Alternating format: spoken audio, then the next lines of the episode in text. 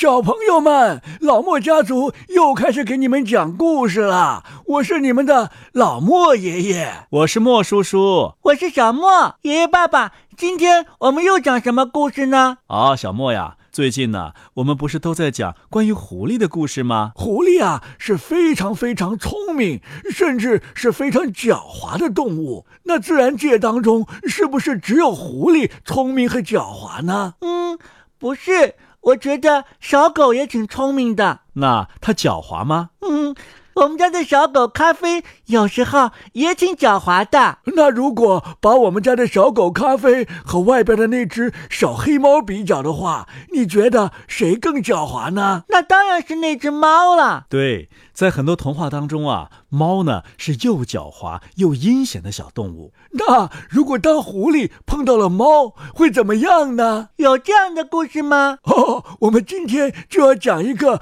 格林兄弟的童话《狐狸和猫》。那我们快来听一听吧。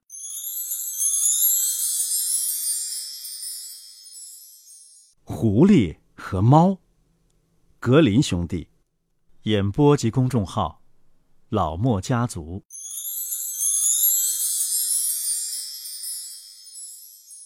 有一次啊，在一片森林里，母猫遇见了狐狸先生。猫心想啊，喵，他机灵能干，老于世故，在世界上很吃得开。所以呀，猫便满脸堆笑的和狐狸搭讪。喵，您好啊，亲爱的狐狸先生，身体怎么样？心情怎么样啊？这么艰难的世道，您用什么办法对付啊？狐狸骄傲的什么似的，从头到脚打量了母猫一通，久久不知道是不是该给他一个回答。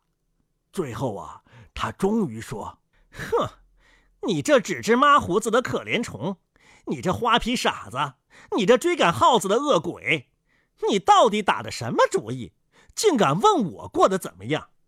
你学过些什么？会多少本领？喵，我只会一种本领。母猫非常谦逊的回答：“哼，那又是怎样的本领呢？”狐狸问道。喵，嗯，就是那些狗追来的时候，我会跳到树上逃命。哦，就这个嘛？狐狸问道。我可精通一百种本领。除此之外呀，还有满满一口袋计谋呢。我可怜你，跟我走，我教你怎样逃脱狗的追赶。正说着呀，一位猎人带着四条猎犬走过来。猫一见呐，敏捷地跳到树上，爬上了被枝叶全部掩盖起来的树顶。喵！快打开口袋，狐狸先生！猫在树上喊。快，快打开口袋呀！哪知猎犬已经紧紧地抓住了狐狸。喵！哎，狐狸呀，狐狸！猫感叹道：“你有一百种本领，仍然逃不脱厄运。要是你也能像我一样爬上树来，就不会丢老命了呀。”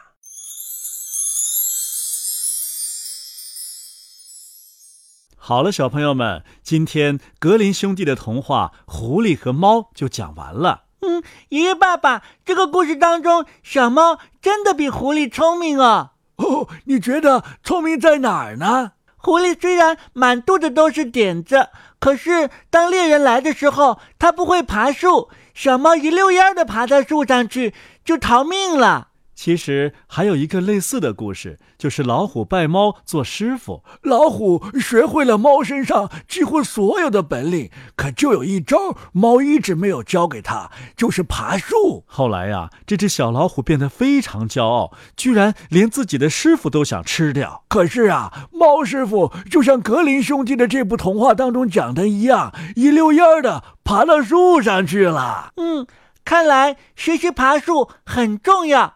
爸爸，那你明天就教我爬树吧。我也不会爬树啊，你爷爷呀也没教过我呀。小莫呀，不是说你一定要学会爬树。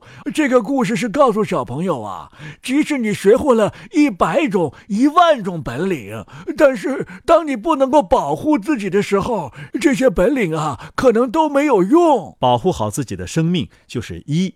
而其他的本领呢，都是零。爸爸，你的意思是说，我们不用学其他的本领吗？哦，爸爸的意思不是这样的，而是说呀，你学了很多很多的本领，就像很多很多的零一样。但是，如果你在任何时候都能够保护好自己，那你的这些本领啊，就能在生命当中发挥巨大的作用，就可以是十，是一百，是一千，是一万。啊，我知道了。如果我们不能保护好，自己的话，再多的零。都是个零哦，小莫真聪明。那今天莫叔叔的问题就是在生活当中，你觉得要保护好自己，要学会哪些本领呢？请小朋友们在我们的老莫家族微信公众号下面留言，说说你们的想法。莫叔叔和老莫爷爷还有小莫呀，会一一的听大家的发言，还会把他们做成一个小节目，放在孩子话当中。好了，小朋友们，